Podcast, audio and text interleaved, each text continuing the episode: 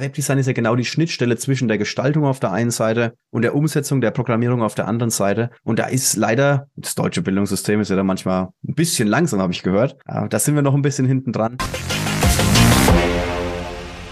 Grüße! Ich darf euch recht herzlich begrüßen zu einer weiteren Episode des Digital Breakfast Podcast und heute mit einem Spezialgast. Ich muss es einfach sagen, Oliver Germann, für mich Godfather of WordPress. Also ich habe ihn erlebt bei Discord und bei Twitch, also auch ein neues Gebiet, wo wir uns engagieren. Aber hier geht's jetzt bei uns um WordPress und vor allen Dingen das rechtssichere Betreiben. Und wenn man jetzt mal an das ganze Spektakel mit Google Fonds und so weiter denkt, da haben wir jetzt sehr, sehr viel Gesprächsstoff im Podcast. Und wenn euch das interessiert, bleibt da dran. Das Digital Breakfast bietet dir spannende und inspirierende Themen rund um die digitale Transformation. Neben dem Podcast treffen wir uns dienstags und freitags zum Livestream. Anschließend gibt es immer eine Aufzeichnung. Unsere Hot Topics für 2023 sind 3D-Druck, B2B-Sales, Nachhaltigkeit und natürlich Zukunftsmanagement sowie viele weitere Themen. Abonniere am besten gleich dein Newsletter auf digitalbreakfast.de, damit du kein Thema verpasst. Und nun viel Spaß beim Hören. Habt ihr auch Hunger auf Begegnungen?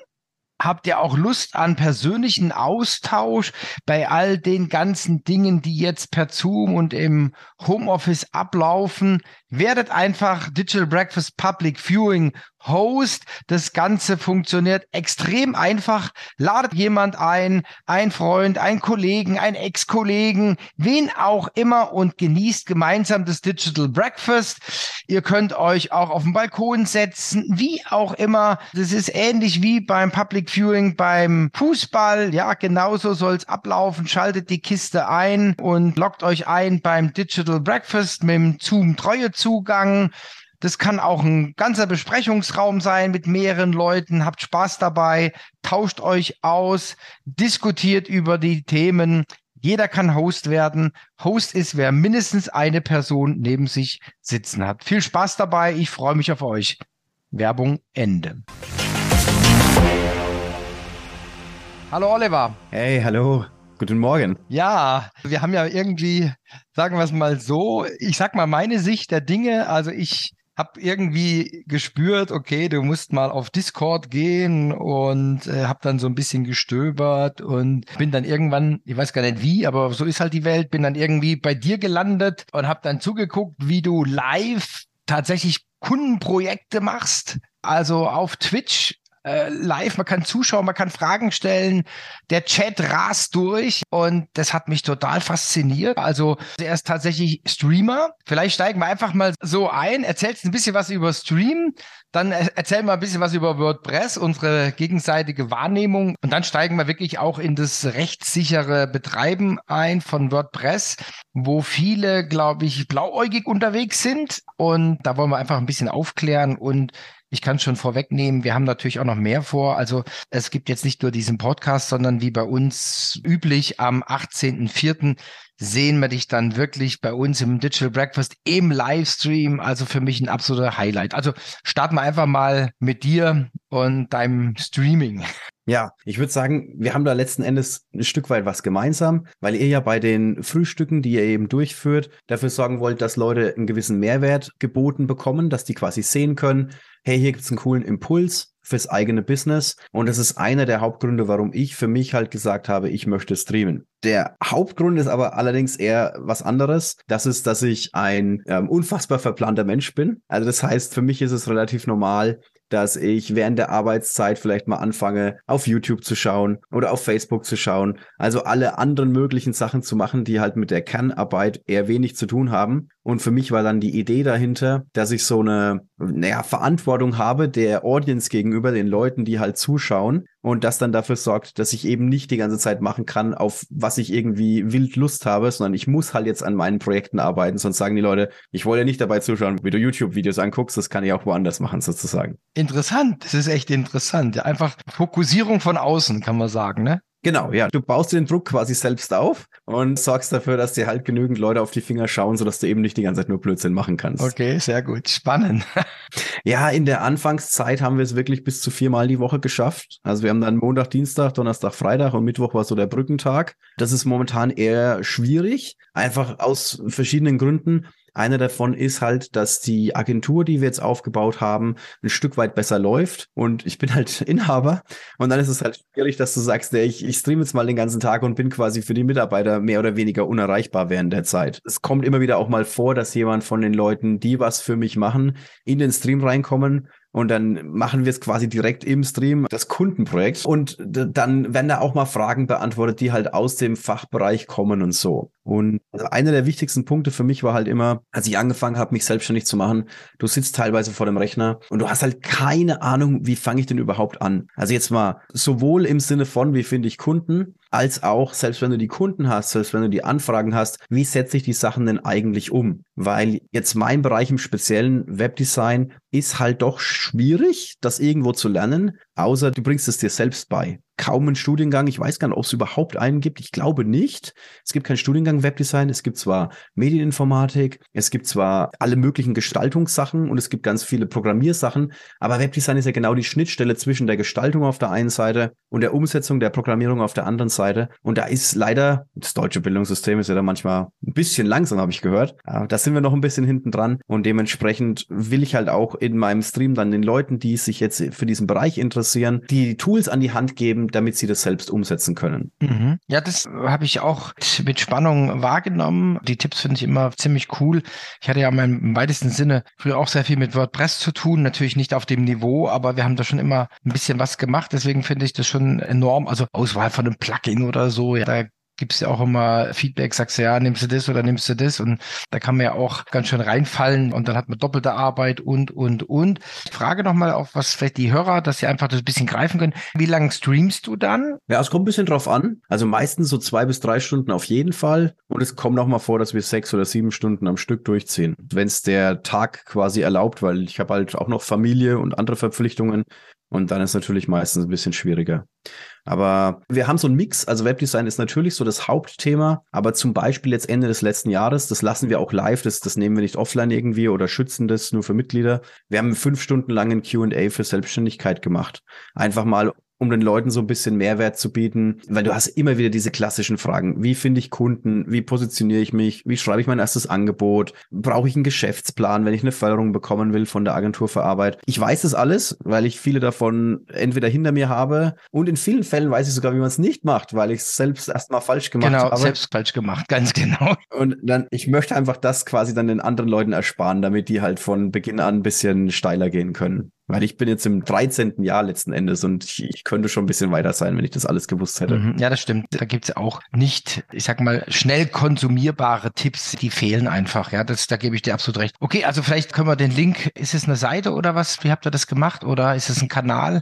Na, wir haben eine, eine eigene Projektseite dazu, die nennt sich divi, D-I-V-I, minus tutorials.com, weil wir primär mit dem Divi-Theme arbeiten, wobei natürlich viele von den Themen, also gerade wenn es jetzt um Selbstständigkeit geht und sowas, die sind natürlich ein bisschen allgemeiner. Und auf der Seite haben wir einige unserer meistgeklickten Tutorials nochmal in Textform überarbeitet, wobei das meiste natürlich irgendwie per Video läuft. Und auf der Seite ganz unten im Footer zum Beispiel, da haben wir Links auf unseren Discord, wo man eigene Fragen stellen kann, sich meinen Geschäftsplan von vor 13 Jahren runterladen kann, wenn man einen Startpunkt benötigt sozusagen. Wie, wie gesagt, eigene Fragen zu allen Themen stellen kann. Ja, da ist alles dabei. Verlinken wir in, in den Show Notes. Danke für das erste Goodie. Klasse. Jetzt kommen wir mal zum, ich weiß, du bist ein absoluter WordPress-Fan. Wir haben tatsächlich auch mal mit dem Divi gearbeitet früher. Wir hatten auch eine Agenturlizenz und so weiter. Dein Statement zu WordPress? Ja, also ich meine, es ist das Nummer eins Content Management System der Welt. Ist ein Fakt. Ist jetzt keine Meinung. Es ist für viele, viele Anwendungsfälle ein tolles System aber aufgrund der Historie, weil es hat ja angefangen als reine Blogging-Plattform. Das war ja ursprünglich so gedacht, dass ich da meinen persönlichen Blog schreiben kann und mehr nicht. Es gab ja nicht mal Seiten in dem Sinne, also dass ich jetzt eine Über mich-Seite haben kann oder sowas. Die Idee war, ich schreibe jeden Tag einen neuen Blogbeitrag. Und tief im System verankert von WordPress steckt dieses Zeug noch drin.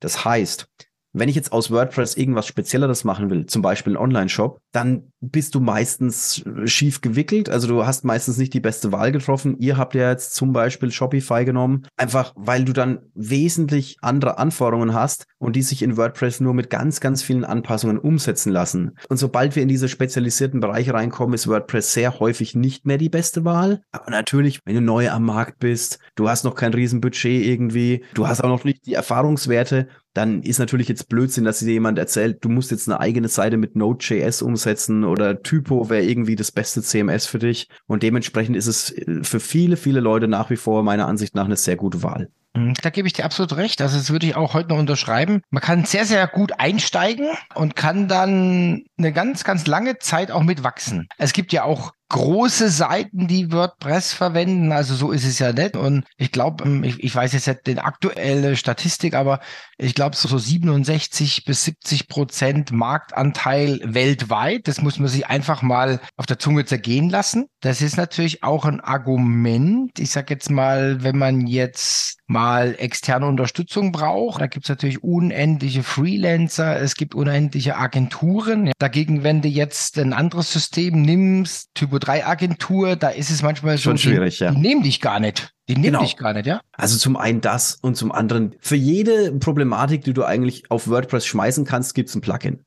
Das ist nicht immer die gute Lösung. Also ich möchte jetzt nicht den Leuten sagen, installiert mal 30 Plugins. Das ist einer der, der typischsten Fehler, die man mit WordPress-Seiten macht. Es gehen halt Sachen einfach oder zumindest augenscheinlich einfach. Es ist schnell mal ein Plugin installiert, aber dadurch ist natürlich auch schnell mal die Seite langsam gemacht. Ja, da muss man natürlich aufpassen. Also es ist halt Fluch und Segen. Es ist das beliebteste Content-Management-System der Welt. Das heißt, wenn ich jetzt zum Beispiel Hacker wäre, der sich irgendwo Zugang verschaffen will, ergibt es für mich wesentlich mehr Sinn, ein Virus für WordPress-Seiten zu erstellen, als jetzt zum Beispiel für Shopify oder sowas, weil es viel weniger Seiten nutzen. Letzten Endes das gleiche bei, wenn man so will, Windows und Mac oder Windows und Linux. Es gibt halt einfach mehr Viren für Windows, nicht weil es das schlechtere System ist. Wobei, Full Disclosure, ich benutze natürlich Mac, bin ja Webdesigner.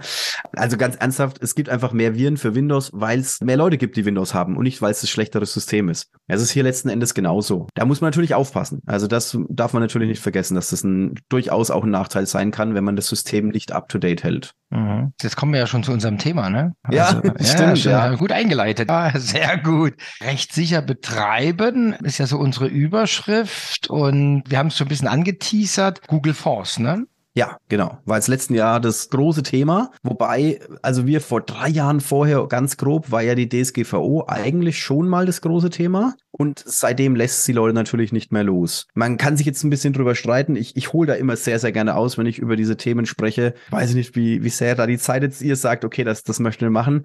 Aber die Kurzversion davon ist quasi die Datenschutzgrundverordnung, die verabschiedet worden ist, ist eigentlich für den deutschen Markt überhaupt nichts Neues. Also wir hatten in Deutschland schon tausende Gesetze, die die Privatsphäre von Leuten geschützt haben, die eben gesagt haben, was du für Daten erheben darfst und welche insbesondere auch nicht, außer wenn du dir vorher eine, ein OK einholst. Und der einzige Unterschied war, dass die DSGVO das einerseits europaweit festgelegt hat und andererseits auch gesagt hat, es gibt jetzt quasi Strafen für diese Themen. Und deswegen sind Leute dann eigentlich erstmal so aufgeschreckt und haben gesagt, oh mein Gott, jetzt müssen wir was machen. Wie es dann meistens so ist, einerseits die ganzen Medien, die ja immer wieder neue Themen erfinden müssen, die ganz wichtig sind. Ob es wirklich so ist, ist dann manchmal so die zweite Frage. Und die ganze Anwaltsgeschichte. Also du hast ja tausende von Anwälten, die dann irgendwelche Artikel geschrieben haben, oh mein Gott, Abmahnwelle über die DSGVO kommt jetzt. Und wir hatten vor vier Jahren ungefähr, hatten wir in einem Monat, also damals war das ein Riesenwert für uns, da hatten wir fünfstellige Umsätze, weil plötzlich 30 Kunden gekommen sind und gesagt haben,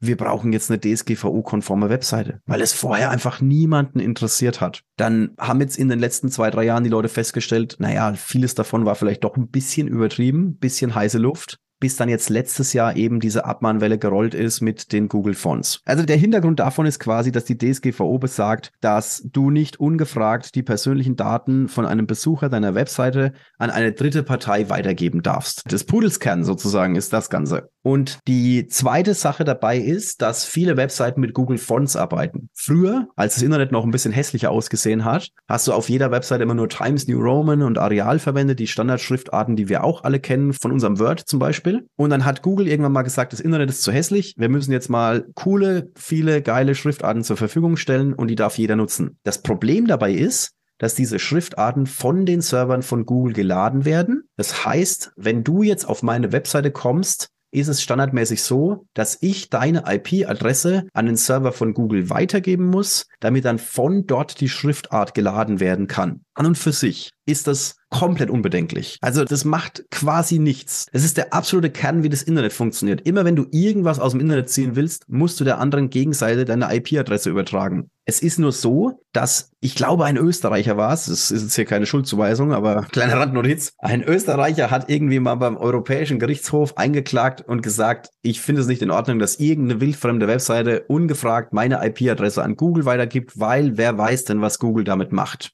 Jetzt gibt's an und für sich Paragraphen in der DSGVO, die ganz genau regeln, wann man das weitergeben darf, was man damit machen darf. Und Google verpflichtet sich zum Beispiel dazu und sagt, wir machen mit den IP-Adressen, die bei Google Fonts landen, überhaupt nichts. Wäre ja einfach für Google. Die haben ja Google Analytics, die haben ja die Google-Suche. Das heißt, die wissen ja theoretisch eigentlich alles über dich, solange du nicht irgendwie deine IP die ganze Zeit änderst oder mit Verschlüsselungstechnik arbeitest oder irgendwas nutzt in dieser Richtung. Aber Google sagt halt von sich aus, wir machen wirklich hoch und heilig versprochen nichts mit Google Fonts. Ein Richter in München, ich weiß nicht genau, warum der Österreicher, der angeblich geklagt hat, im Landgericht München gelandet ist. Da bin ich mir nicht mehr sicher, ob meine Geschichte noch aufrecht äh, ist. Aber ich bin mir sicher, dass es das Landgericht München war.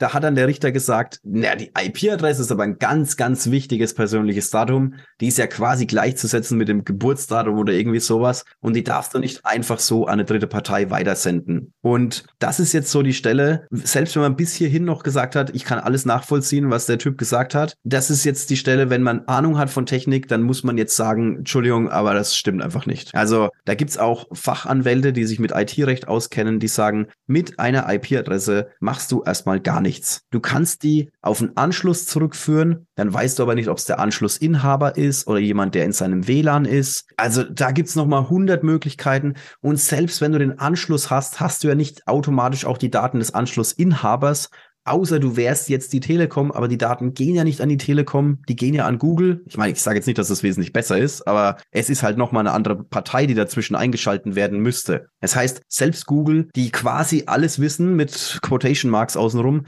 kann auch nicht nur mit der IP-Adresse alles sofort auf dich zurückführen, auf dich als Person. Und dementsprechend ist dieses Urteil stark umstritten. Also es gibt wirklich viele Leute, auch aus dem Fach, die halt sagen, das ist Blödsinn, was der Richter sich da zusammengebraut hat. Denn mit einer IP-Adresse allein kannst du eigentlich wenig anfangen. Aber auf Basis dieses Urteils, dass der Richter eben gesagt hat, nein, IP, ganz wichtiges Datum, hat jetzt jemand gesagt, ich verklage jetzt einfach mal jeden, der auf seiner Webseite, ohne mich vorher zu fragen, meine IP-Adresse an die dritte Partei weitergegeben hat. Zum Beispiel eben Google. Und so kam es zu der Abmahnwelle, die jetzt aber auch als ungültig erklärt worden ist. Die Kanzlei, die dahinter stand, hat sogar noch, ich glaube, die hat ein Verfahren am Hals, dass sie vielleicht ihre Lizenz verliert und was weiß ich, was da noch alles kommt. Also letzten Endes war es wieder viel heiße Luft. Aber am Ende des Tages, wenn jetzt jemand nicht eine riesen Abmahnwelle starten würde, sondern du hast jetzt einen direkten Mitbewerber bei dir, ja, was weiß ich, Digital Lunch, kommt jetzt quasi zu euch und Gute sagt, Idee. Mhm, ja, mhm. genau. Vielleicht ist die Seite morgen schon live, man weiß es nicht, ja. Und die kommen jetzt zu euch und ihr gebt jetzt die IP-Adresse von denen an irgendeine dritte Partei weiter. Und die gehen jetzt nicht übers ganze Web und verklagen jetzt jeden. Die hätten prinzipiellen Case, wenn ihr Google-Schriftarten laden würdet, euch zu verklagen. Und das ist nach wie vor etwas, das muss man auf dem Schirm haben aus meiner Sicht. Mhm, okay, spannend.